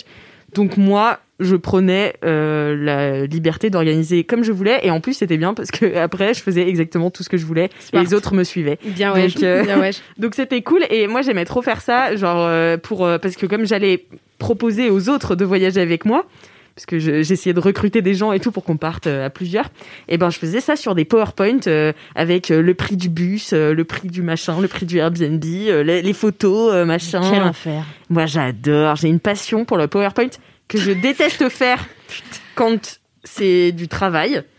Mais par Ah, contre, putain, je me disais, je vais peut-être pouvoir te déléguer, mais presque, je fais jamais. Mais mais en fait, visiblement, non. en fait ça va, mais il faut vraiment que je sois deep dedans, tu vois. C'est comme euh, T'as un mode PowerPoint. J'ai un mode. PowerPoint activé et d'un coup, si je suis bien dedans, si ma présentation me plaît à peu près et tout, je suis capable de genre y aller, je fais des transitions et tout. Euh, voilà. Donc euh, c'est ma passion, surtout que ces PowerPoint n'ont servi à rien, puisque en Inde, ça sert à rien de prévoir quoi que ce soit, parce que Ouais, rien ne se passe comme prévu. Donc euh, finalement, ça n'a servi à rien du tout. Mais j'ai kiffé quand même. euh, je kiffe quand même ce petit truc de projection, tu vois, où euh, Tu t'imagines, ouais. Ouais, tu t'imagines Ouais. de ouf là-bas et tout. Tu te dis, oh putain, ça, ça va être trop beau. Même si tu le fais pas forcément. Enfin, je suis pas une meuf rigide, tu vois. Je vais pas dire, bah aujourd'hui on fait ça et ce sera pas demain et tout. Moi, je- on arrive sur place, je suis là, bon, on fait ce qu'on veut, tu vois. J'ai vu ça, ça, ça, ça a l'air cool, mais euh, on n'est pas obligé de tout faire. Mais moi, je comprends grave ce truc de projection. projection, euh, envie de partir. Et euh, bah, moi, je me note tout sur des petits cahiers en fait. J'ai un cahier Oui, pour chaque dire, destination. tu euh, tout ça pour la ouais. prochaine fois qu'on peut voyager et que du coup, t'as quand même fait tout le taf de trouver le bon Airbnb à Stockholm avec le musée pas trop loin, autant garder tout ouais, ça. tu en vois. fait, je note tout. En fait, j'ai j'ai un cahier, j'ai un cahier pour chaque voyage que j'ai fait. Où pareil, je notais voilà les endroits où je voulais aller, les trucs à visiter, un peu des dépenses bêtes en fait. Et après, pendant le voyage, je remplis ces cahiers avec, euh, je sais pas moi, les, les tickets de métro euh, de là où Yes. on va, tu vois, Mm. les tickets de, de musée, des trucs à voir. Et en fait, ça fait des souvenirs. C'est des petits cahiers, des petits moleskines, tu vois. Mais je les garde. Et là, bah, pour les prochains, ils sont, ils sont déjà faits en fait euh, avec mes projections. Donc j'aimerais bien les remplir. Maintenant, en fait, euh, ça serait cool. Ouais. Ça, ça serait bien. Putain, mais moi, ça me déprimerait de faire ça. Je me dirais, putain, je peux pas vraiment le faire. Là, déjà, j'ai vu que tout le monde se casse. Ouais, tout le Alors, monde moi, se casse, J'ai vu, ouais. J'ai pas Là, compris en fait. je comprends pas. On n'a pas le droit de faire les courses euh, après 18h, par contre on a le droit de partir euh, en Guadeloupe? Ouais. ça. J'ai, moi, j'ai une de mes meilleures amies qui est partie à la Réunion. Avant, il y a trois jours, elle m'écrit Salut la gosse Bah, c'est Florence Chartier, vous la connaissez bien dans ce podcast. L'anonymat est mort dans ce podcast. Salut la gosse, je suis à la Réunion, bisous. J'étais là, bon, bah top. Et euh, voilà, il y a Queen Camille, vous savez, qui est au Brésil. Mais Et j'ai vu donc les gens vont au Brésil sans moi. Le Brésil, c'est mon pays, donc calmez-vous. On sait, Euh, on sait que tu as parcouru les favelas, bien sûr, on se rappelle, à Rio, oui. Voilà, donc je suis très déçue qu'on ne m'invite pas. Euh, En même temps, tu as un travail, enfin, je, je sais pas si... enfin, Oui, oui, non, mais j'aurais pris des vacances, tu vois. Enfin, je sais pas. C'est un détail. Un détail, on est en télétravail. travail. Qu'est-ce qui C'est m'empêche de télétravailler à Rio Télétravailler à Paris ou à, ou à Rio, franchement, quelle différence. Bah ouais, franchement. Bah laisse-moi kiffer, ça te garde un petit peu en France. Ouais, ouais, bah ouais. bon, j'avoue, quand on est Ambiance. contre Rio, euh, c'est c'est peut-être pas dingue. On pourrait faire un épisode de Laisse-moi kiffer à Rio. Ah bah, si l'office de tourisme du Brésil, euh, un jour, euh, veut, nous, veut nous financer le voyage, euh, ouais. non. Putain, mais ce serait dingue. Ou alors, il y a littéralement un aucune laisse-moi raison qu'on fasse ça. hein. Juste pour être bronzé en revenant. Ah là là. Ce qui est très bien pour un podcast. C'est vraiment pratique d'être français. C'était toi qui avais proposé un jour qu'on fasse une tournée des Laisse-moi kiffer. Ça, ce serait trop bien. ouais, trop bien. Mais attendez, mais les grosses têtes, ils le font tout le temps. Ils sont à Rouen, ils sont à Lille. Attendez, c'est génial. Non, on va rencontrer l'électrice et on ouais, fait des laisse-moi kiffer en live. Mais en fait, je comprends pas, tu vois, les écoles, là, qu'est-ce qu'elles font? Elles ont Nous, on enseigne aux jeunes, là. Euh, via nos kiffs, on enseigne aux jeunes. C'est vrai, c'est vrai. Et du coup, voilà, les universités de Pau, de voilà, pourraient nous inviter. On serait dans un de Chartres, dans un beau lycée. On ferait ça en live avec plein de jeunes. Je comprends pas comment ça s'est Plein pas de fait. jeunes, vraiment madar. Avec des Plein de jeunes en ville. Parfois, j'ai l'impression que t'es plus vieille que moi, c'est chaud. Mais sans doute, sans doute. Heureusement Ah que oui. j'ai le physique d'un mannequin de 18 ans, sinon ce serait embêtant. C'est moi. Pour en revenir à ton kiff, j'aime bien l'idée des petits cahiers. Je vais peut-être te la piquer parce que j'ai, je fais partie de cette personne à qui on offre des carnets parce que j'écris, mais en fait j'ai un ordinateur. Vraiment, arrêtez de m'offrir des carnets. on n'en veut pas. Et euh, plus les trucs qu'on reçoit, parfois on envoie après, c'est tout. Donc j'ai comme, alors comme tout le monde, j'ai quatre carnets entamés, mais pas comme tout le monde. On m'en offre en plus régulièrement des neufs, même si je fais de la pédagogie euh, auprès de mes proches et aussi, voilà, dans LMK, arrêtez d'offrir des cahiers aux gens qui écrivent, ils n'en veulent pas forcément. Euh, mais du coup, je me dis que je peux recycler tous mes cahiers où j'ai écrit trois phrases. Alors, je vous avais parlé de mon planeur dans Laisse-moi kiffer. Ah oui, alors, des nouvelles du planeur. Oh my god. C'est dead, putain. C'était sûr. 50 euros les plus mal le jour, le dépensés. dernier truc que j'avais écrit, c'est genre en octobre. J'étais là, oh non Mais à ma décharge, bah, j'ai pas grand chose à planifier dans ma vie en fait. On est confiné. En il y a ce un moment, il y a couvre-feu rien, à quoi. 18h. Bon, je vais pas, voilà, je vais pas écrire dans mon planeur jouer à Star du Valais mardi, mercredi, jeudi, vendredi, tu vois, ça ne sert à rien. Donc bon, un jour peut-être. Mais je vais peut-être te piquer l'idée des carnets où j'écris le plan du voyage et après je le remplis avec les Franchement, c'est cool, ça fait des beaux Tu vas kiffant. faire souvenirs, ça hein. Ouais. T'écris pas, euh, mais tu vas faire ça. Putain, je suis Alors pour le coup, Mais les voyages, c'est pas tous les jours, enfin. Pour les trucs, euh, comment dire ça, pour les planifications, j'aime bien avoir une trace écrite à la main parce que juste c'est chiant des fois de sortir son tel et tout. Enfin, tu vois, c'est je- ça me saoule de trouver le bon Google Doc. Attends, on avait dit quoi? On est mardi et tout. Au moins sur un cahier, t'as tout visible. Et il y a le côté mignon de pouvoir coller. euh, J'avais fait ça comme cadeau pour ma sœur. On avait été au Japon ensemble et à Noël, je lui avais offert un carnet de tout ce que j'avais récupéré. J'avais mis de côté pendant notre voyage. C'est trop euh, bien. des petites cartes de visite, euh, des emballages de boissons, des Trop machins comme ça. Et voilà. Ah, mais franchement, ça fait des vrais souvenirs de, de se faire des petits cahiers comme ça quand tu voyages parce que c'est tellement une expérience à part et un moment dont tu veux te souvenir, tu vois, que d'avoir juste euh, des billets d'avion euh, sur ton téléphone ou des trucs, tu sais, tout dématérialisé. Je trouve que ça fait vraiment perdre euh, du charme du voyage, tu vois. Mm, mm. Et de le noter dans, dans un cahier, de l'avoir avec toi et de le garder pour plus tard. Et même si tu le regardes pas, on s'en fout, tu vois, mais ça te fait un, un souvenir, ça te fait un truc, c'est comme imprimer tes photos, quoi. C'est, je trouve ça hyper important, en fait, d'avoir une trace écrite. Ouais, pour je euh, sortir un peu des, des Bah, téléphones. pour le coup, le jour où euh, Instagram ferme, si tu veux, il y a beaucoup quand même de mes photos de voyage qui n'existent plus. quoi. C'est clair. Ah, c'est euh, clair. C'est clair. Mais tu sais que euh, moi j'ai retrouvé il y a quelques temps, mais je crois que j'en avais déjà parlé dans Laisse-moi kiffer, un carnet de voyage de quand j'étais en Inde. C'est le seul que j'ai tenu de toute ma putain de vie. Et vraiment, ce qui était extraordinaire, c'est que dedans, je me suis dit putain, je vais raconter comment on a galéré là dans ce train, mais comment c'était beau, on a rencontré machin, mais quelle expérience. Et c'est vraiment moi qui dis putain, je suis trop contente, j'ai trouvé une petite boutique où il y a des fringues à sauce tombées du camion, genre. vraiment. Kalindi, la vie la vraie. Et je suis là, putain, je dégoûte, j'ai vraiment écrit juste ça. J'aimerais un guide du routard spécial Kalindi, juste où trouver des fringues pas chères. Où trouver les fringues tombées du camion Bah, trop bien, merci beaucoup Manon pour ce kiff. rien. On Qui, espère euh, qu'on pourra bientôt voyager. Ouais. Oui. Un kiff doux, amer. Je vais aller en on aime beaucoup en avoir dans Laisse-moi kiffer. Pas du tout. Kalindi, quel est ton kiff? Alors, mon kiff, je vais boire une gorgée de thé. D'abord, hop. J'ai lu que le thé, euh, ça asséchait la gorge au lieu de la nourrir. Donc en fait, quand on dit buvez du thé quand vous avez mal à la gorge, c'est une connerie. En fait, ça assèche, euh, ça l'assèche. Donc il vaut mieux boire de l'eau chaude simplement avec du citron et du miel. Pardon. Je me suis rendu compte au moment de parler qu'on s'en battait les couilles totalement. Non, non, j'aime bien ce moment. Moi, euh, j'aime bien les digressions pharmacie. Digression pharmacie. Digression pharmacie. N'oubliez pas de boire l'eau du riz. Mais pas trop souvent. Euh, mon kiff, mon kiff. J'ai envie de te demander pourquoi il faut boire. Je suis désolée. Est-ce que ça constipe savoir.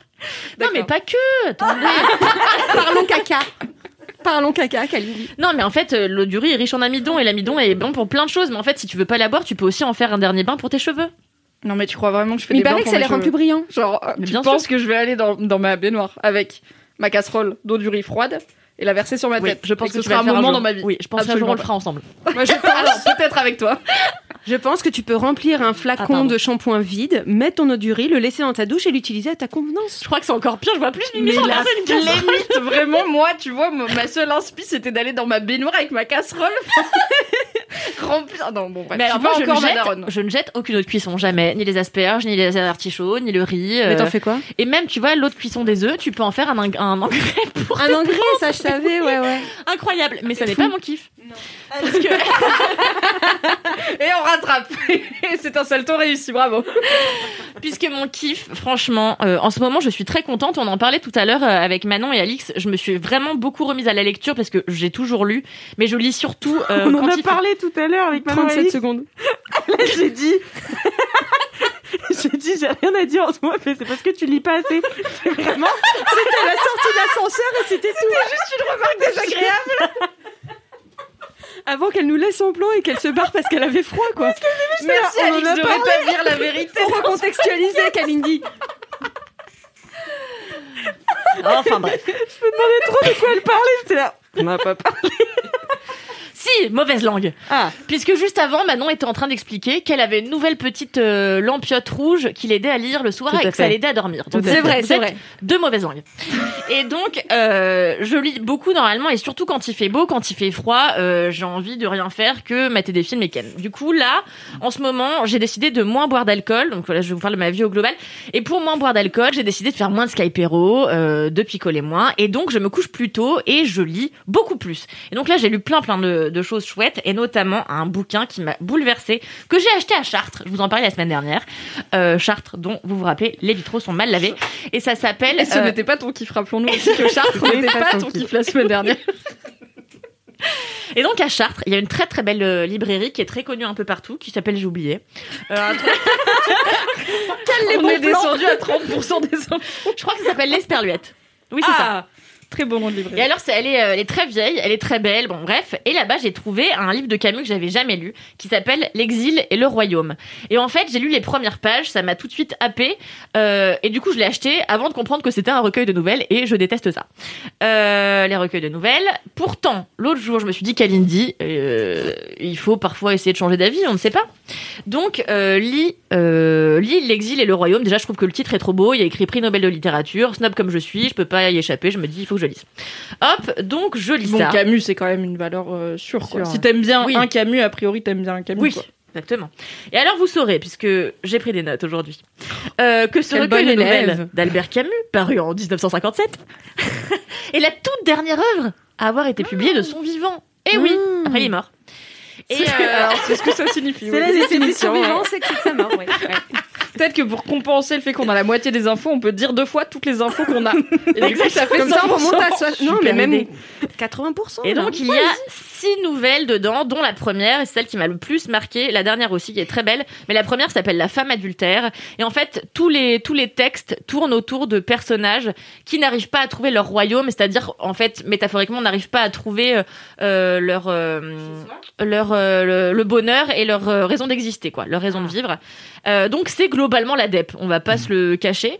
Et, et en fait, il y a quelque chose qui m'a ému dans la première nouvelle, qui m'a, qui m'a, qui m'a, je sais pas, qui m'a bouleversée. Même j'ai lu trois fois et je l'ai lu à mon mec euh, avant-hier avant de dormir. Et euh, c'est, le, le destin d'une femme qui en fait accompagne son mari vendre des, alors on sait pas exactement ce que c'est mais des, vêtements je crois euh, en Algérie du Sud.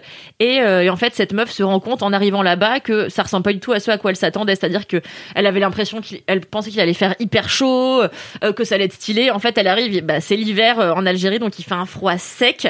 Tout le monde la snob un peu personne lui parle vraiment. Là ouais à ce moment-là elle se sent extrêmement seule mais elle se sent pas que seule parce que personne ne lui parle. Elle se rend compte qu'elle est profondément seule puisque son mari et elle ne communiquent plus depuis des années et qu'en fait ils continuent à vivre ensemble bah comme ça par habitude et, euh, et en fait, elle, euh, elle, à un moment donné, elle monte sur un espèce de bâtiment. Je sais plus exactement ce que c'est. Encore une super info. Elle monte en haut d'un bâtiment sur le rooftop, on va dire. Et euh, le rooftop de la cathédrale de Chartres. Et donc elle commence à regarder le désert. Et là elle a une épiphanie, elle se dit mais attends mais qu'est-ce que c'est que la vie de, de ces gens qui vivent sous ces tentes comme ça, euh, ça a l'air incroyable, euh, à la fois rudimentaire et à la fois empreint de liberté comme style de vie.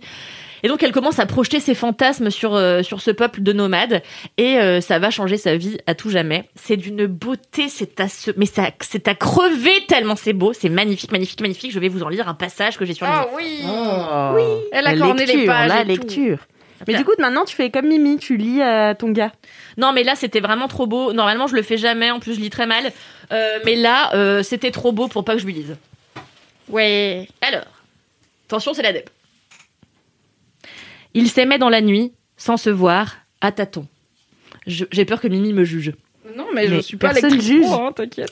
Y a-t-il un autre amour que celui des ténèbres? Un amour qui crierait en plein jour Elle ne le savait pas, mais elle savait que Marcel avait besoin d'elle et qu'elle avait besoin de ce besoin, qu'elle en vivait la nuit et le jour, la nuit surtout, chaque nuit, où il ne voulait pas être seul, ni vieillir, ni mourir, avec cet air buté qu'il prenait et qu'elle reconnaissait parfois sur d'autres visages d'hommes, le seul air commun de ces fous qui se camouflent sous des airs de raison, jusqu'à ce que le délire les prenne et les jette désespérément vers un corps de femme pour y enfouir, sans désir, ce que la solitude et la nuit montrent d'effrayant. Beau, hein c'est beau. Ah, les poils un peu. Oh oui, c'est beau. C'est beau, c'est magnifique. Ouais. Donc, euh, je vous encourage euh, euh, tous à lire L'Exil et le Royaume et peut-être à pousser votre connaissance de, de Camus un peu plus loin et d'acheter un livre que je me suis procuré il y a quelques mois et qui s'appelle Conversation euh, et qui en fait euh, sont les échanges épistolaires entre Albert Camus et euh, son amour de toujours qui était Maria Cazares qui était une, une actrice et donc c'est euh, 1000 pages de leurs échanges amoureux. Alors ça se lit pas comme un roman euh, en deux jours quoi. hein. C'est clair que moi je j'en lis de temps en temps quelques pages comme ça. Euh, Mais t'en avais pas parlé? Non? Non. Ah, ok. Non, j'en ai jamais parlé. Et donc, euh, ouais, voilà, parfois ça se prend euh, quand on a cinq minutes, euh, ou aux toilettes, ou quoi, quand on a un peu de temps, on en lit quelques pages, et puis on l'abandonne, et puis on le retrouve, machin. Mais moi, j'ai découvert plein de choses sur Camus que je ne savais pas. Plein de choses sur elle, parce que j'avais vu quelques-uns de ses films quand j'étais au lycée, mais je savais pas qu'ils avaient été amants, je savais pas qu'ils s'étaient aimés pendant tout ce temps-là, et que la mort de Camus a été le, le drame de Maria Cazares. Et, et vraiment, tout est écrit sublimement, enfin, tout est incroyable. Donc je vous conseille l'exil et le royaume et pourquoi pas euh, conversation, ça fait deux kiffs en un. Voilà. Waouh. Eh, Incroyable. Merci beaucoup, Kalindi. Mais je vous en prie. Ça fait je peux trop poser une question. Oui. Pourquoi t'aimes pas les recueils de nouvelles? En fait, je trouve que, en fait, c'est exactement pour la même raison que j'aime pas les les les les, les patchwork au cinéma. C'est, je trouve que tout est très inégal, tu vois. En fait, euh, tu vas aimer un truc profondément et du coup, t'as trop hâte de commencer la seconde nouvelle. Et en fait, la seconde, elle te Ouais. déçoit. Du coup, tu- t'as une humeur en demi-teinte. Et euh, et c'est comme, euh, bah, par exemple, Love Actually. Je déteste Love Actually déjà pour euh, ce que c'est, mais aussi, mais je le, je le raconte dans l'excellent podcast euh, présenté par Alix Martineau affiché. Euh, Vous aurez les liens dans les notes du podcast. que bah en fait tu vois toutes les histoires, il y en a forcément que t'aimes moins que d'autres, et du coup, bah, tu passes la moitié de ton temps à te faire chier, alors que tu pourrais euh, prendre un bouquin euh, qui fait 500 pages et euh, pendant euh, deux jours euh, t'éclater, quoi. Alors, moi, ça me fait pas trop ça, mais ça me fait ça sur euh, les bouquins, pas forcément les recueils de de, poè- de, de nouvelles, mais les euh, les bouquins avec des points de vue différents. Et tu sais, ça alterne. Ah oui. Ah ouais, ouais. Je déteste. Vraiment, j'aime alors- pas du tout.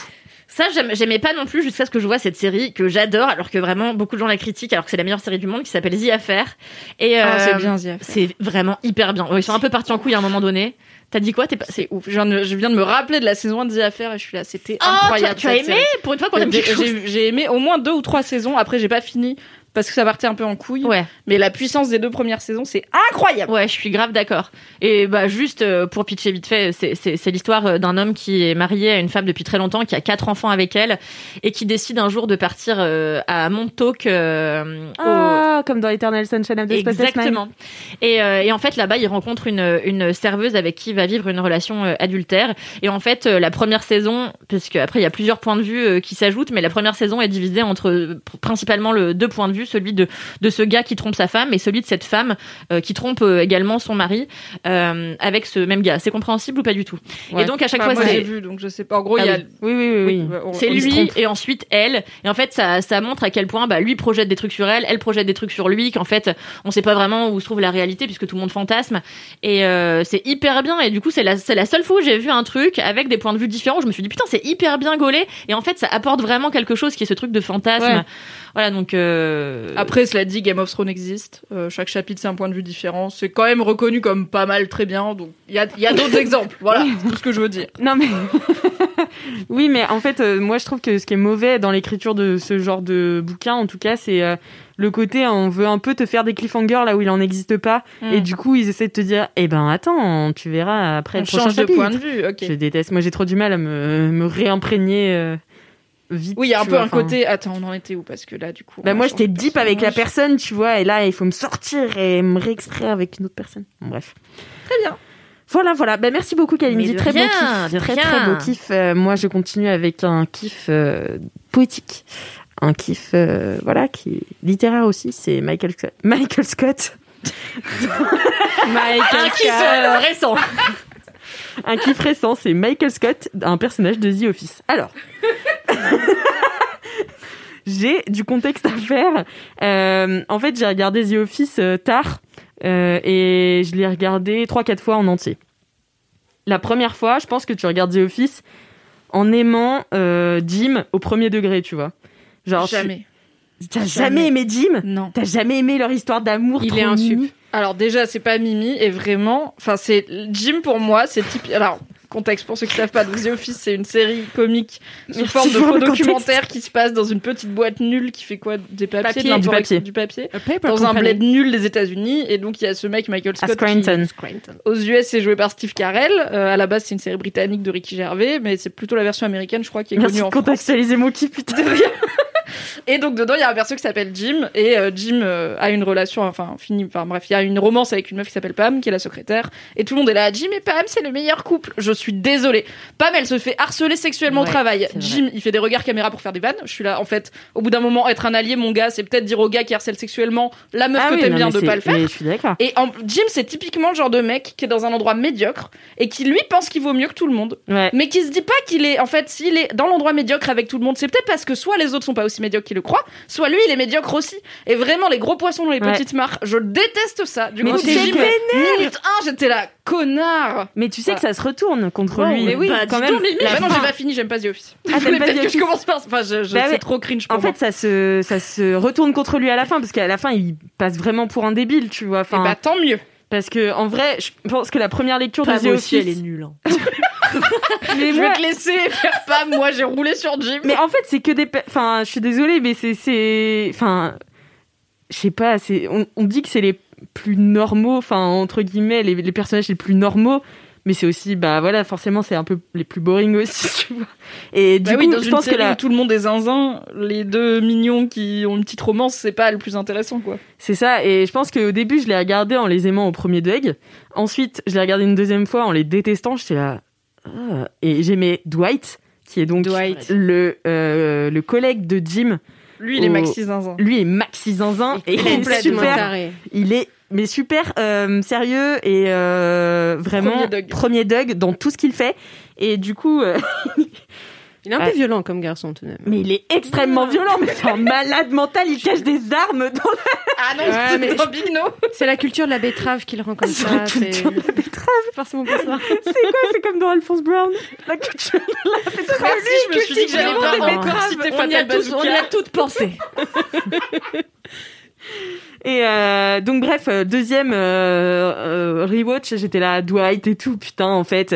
Pareil, il se fait bolos au début, en fait c'est un zinzin, mais il a un côté, euh, voilà, où il aime vraiment. euh, Angela, bon bah voilà, j'ai spoilé The Office. Ouais, mais Euh, après, je trouve qu'il est, enfin, il est trop poussé au ridicule. Tu vois, son Mais personnage ça. est trop exploité. Et, ça donc, devient plus, euh, troisième rewatch, c'est là où j'en viens à Michael Scott. Ah, Michael Scott, c'est la personne la plus problématique que j'ai jamais vue euh, parce que c'est quelqu'un qui fait euh, donc et c'est enfin c'est la, la spécialité de The Office, tu vois, il fait des remarques racistes, il fait des remarques sexistes, grossophobe. il est grossophobe. En fait, il a toutes les tares, euh, mais il a ce côté aussi hyper innocent où il veut pas l'être.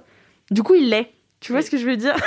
Oui, Il veut absolument pas être raciste. d'être problématique qu'il est problématique. Mais on dirait veut- qu'il a pas été élevé en fait. ce Mais non, mais il a pas, il a Ouais, pas reçu l'éducation il n'a pas, il n'a pas été élevé du tout. Mais du coup, il est, enfin, tu vois, il veut absolument tellement pas être raciste qu'à chaque fois, il appelle les gens. euh, genre, il y en a une bah, qui s'appelle euh, euh, Kelly Kapoor, et donc à chaque fois, il lui rappelle qu'elle est indienne. Enfin, tu vois, c'est, c'est vraiment un enfer. Et à chaque fois que je regardais, j'étais là. pff, il est drôle, tu vois, mais j'ai du mal à rigoler euh, de, enfin, de tout ce qu'il fait. C'est, c'est vraiment zinzin, même si c'est pour se foutre de sa gueule. Euh, voilà. Mais il y a un truc que j'aime bien chez Michael Scott, c'est son management. Et alors? Attention, En hein. tant que ta manager, je vais ouvrir une oreille attentive à ces conseils de management issus de Michael Scott dans The Office. Mais non, mais moi, les premières fois que je regardais The Office, j'étais là. Comment ça se fait que Michael Scott, ce soit le pire boss Vraiment, ça se... enfin, c'est la, la série veut démontrer ça, que c'est le pire boss, et pourtant, il a la succursale la plus qui réussit le mieux de toute l'entreprise. Et à chaque fois, les gens sont là. En fait, on sait pas comment tu fais parce que ça se voit que t'es un imbécile. Excusez-moi, j'ai jamais su ce que voulait dire succursale. C'est une branche, euh, tu sais, c'est un- une sorte de. T'as l'entreprise euh, et t'as une, des sortes de filiales, tu vois. Merci. Et ils appellent ça branch euh, en anglais. Et donc, euh, et donc euh, bref, où est-ce que j'en étais Que sa succursale a du succès alors que c'est le pire boss. Alors que c'est le pire Mais boss, vois. justement, c'est parce qu'il bosse pas en Mais fait. c'est parce que en fait, il a, le- en fait, c'est, c'est, comme disait Kalindi quand je lui en ai parlé, c'est des éclairs de génie des imbéciles. C'est un gars, il veut tellement, en fait, il a, il, il a réussi à s'entourer de gens euh, qui savent faire son travail à sa place. Et du coup, c'est le meilleur manager. Moi, mon père, non mais c'est vrai. Quand, en fait, un manager, quand il peut déléguer tout à ceux qu'il a employés, bah, ça veut dire que il a réussi, tu vois. Il est juste le chef. Ouais, c'est ça. Et Il a tu les fais rien. ouais. Tu manages personne. Tu t'occupes de Et R. je pense aussi, j'ai une autre théorie, c'est qu'il empêche tellement les gens de travailler que euh, du coup, les gens sont beaucoup plus efficaces dans les tranches de de, De moments où ils doivent bosser, ils j'aime bien.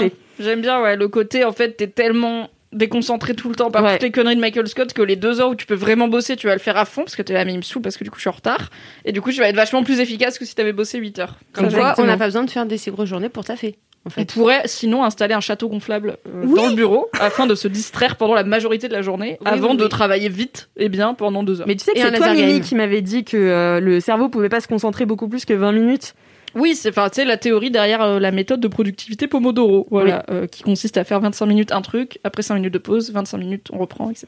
Bon, après, avec Michael Scott, c'est plutôt genre 5 heures de pause, 20 minutes de travail. Ouais, c'est plus ça, ouais. Un bon ratio. voilà. Mais euh, en fait, je trouvais que je me suis, tout- enfin vraiment dans mes deux premières, les deux premières fois que j'ai regardé The Office, j'étais là. Pourquoi? Mais pourquoi ça marche? Pourquoi? Et j'ai analysé ça et je trouve que voilà, j'ai trouvé euh, la clé de C'est une The très belle Office. théorie. C'est le troisième degré de regardage de The Office. Est-ce qu'il y en a un quatrième? Dites-moi si Je jamais. oui. Euh, je sais pas qui je vais euh, aimer ensuite, enfin qui je vais aimer.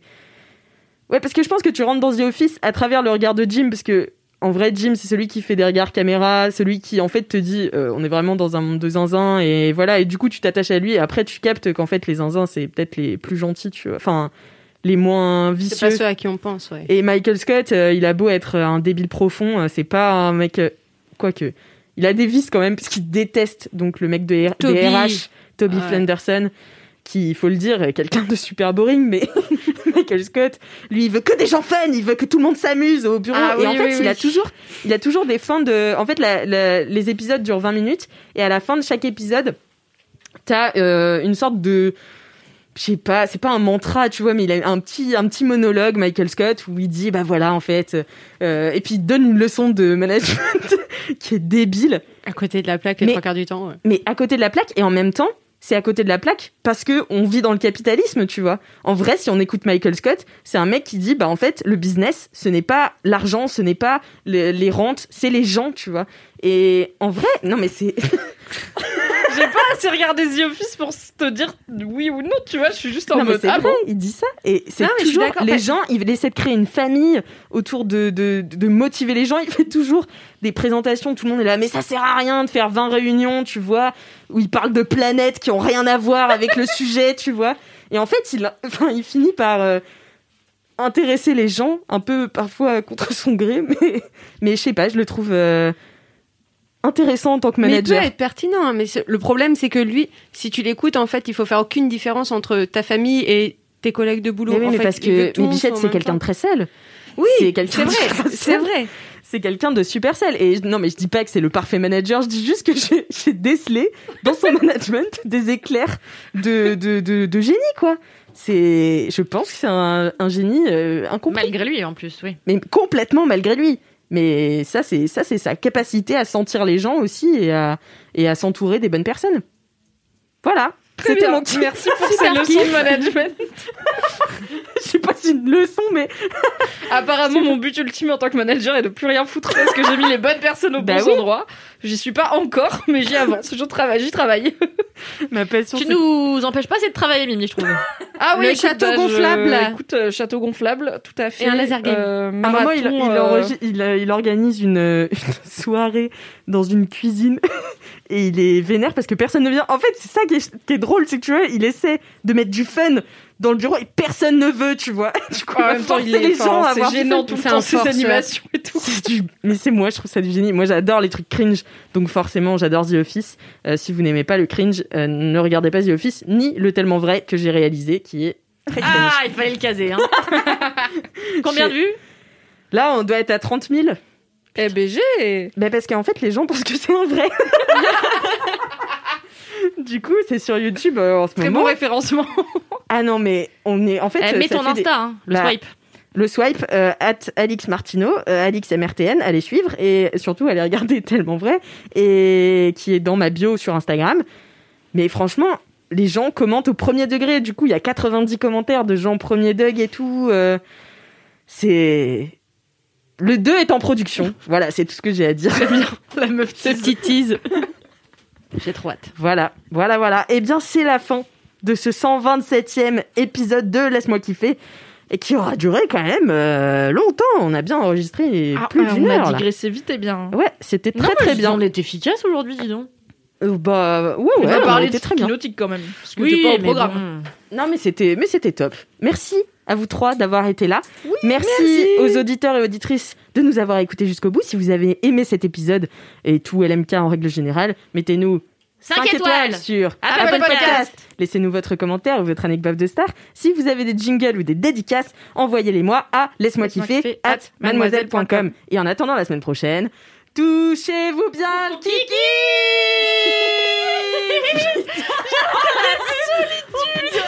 Oh, quelle elle avait check-out On peut le refaire Ouais. Et en attendant la semaine prochaine, touchez-vous bien le kiki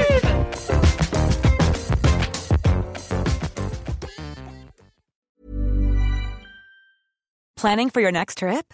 Elevate your travel style with Quince. Quince has all the jet setting essentials you'll want for your next getaway, like European linen, premium luggage options, buttery soft Italian leather bags, and so much more. And is all priced at 50 to 80% less than similar brands. Plus, Quince only works with factories that use safe and ethical manufacturing practices.